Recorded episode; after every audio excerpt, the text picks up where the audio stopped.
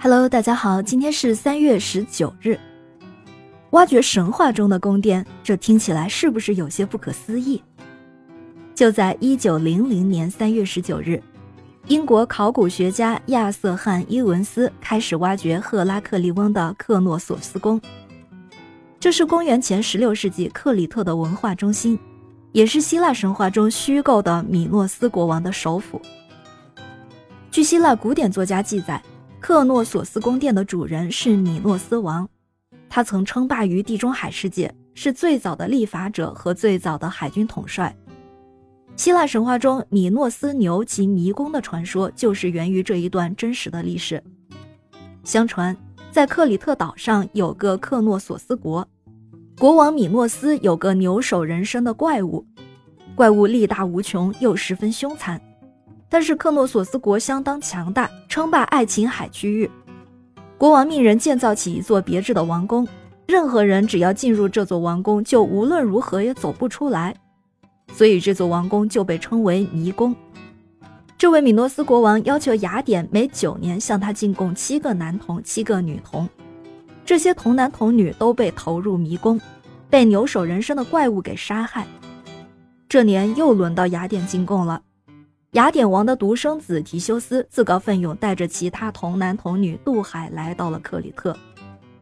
提修斯勇敢英俊，智慧过人，赢得了克诺索斯国王的女儿阿里亚娜的芳心。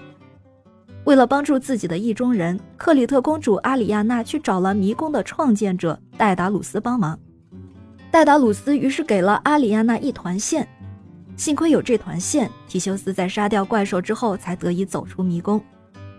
米诺斯王一下子失去了杀人怪兽和心爱的女儿，恼羞成怒，追查一番，才得知原来是戴达鲁斯的线团帮助提修斯走出了一旦进入就休想出去的迷宫。而戴达鲁斯这边，这位极其聪慧的发明家也意识到了他的危险境地，就决定带着他唯一的独生子伊卡洛出逃。米诺斯认为，只要守住克里特所有的港口，戴达鲁斯就插翅难飞。却没有想到，戴达鲁斯真的能够插上翅膀。戴达鲁斯先用轻薄的木头制成了翅膀的形状，然后在上面涂上蜡，在蜡上面又秘密地粘上了鸟的羽毛。带着这样的翅膀，伊卡洛就跟着父亲一同起飞了。但不幸的是，伊卡洛不一会儿便迷失了方向，忘记了父亲临行前的嘱咐，渐渐越飞越高。太阳的炽热使蜡融掉了。羽毛从木头上掉落了，伊卡洛最后坠入了海中，葬身鱼腹。而痛苦的戴达鲁斯无望地在雅典城等待他那永远也飞不到的儿子。神话总是绚烂的，可是英国考古学家亚瑟汉·伊文斯却偏偏想沿着神话的轨迹找到现实中的宫殿。幸好伊文斯有很可观的财富，才能支撑起他这一大胆的和具有独创性的举动。他一开始的时候就计划自费重新修建这座古老的宫殿，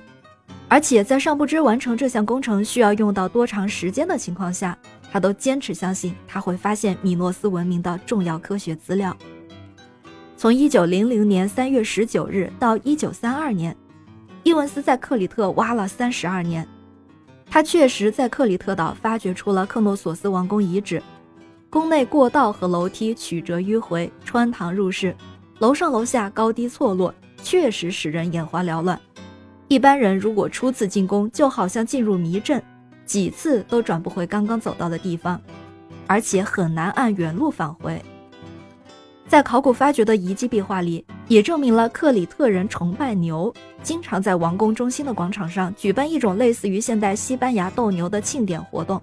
以供国王和达官贵人们娱乐。与现在不同的是，当时斗牛的青年必须赤手空拳面对凶猛的公牛，这或许正是米诺斯向周边国家强征青年男女的历史根源。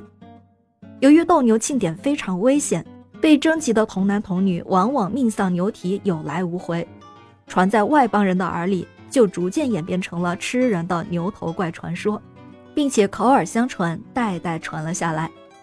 我们今天要特别感谢伊文斯。如果没有他的挖掘，也许这一切还只停留在传说中。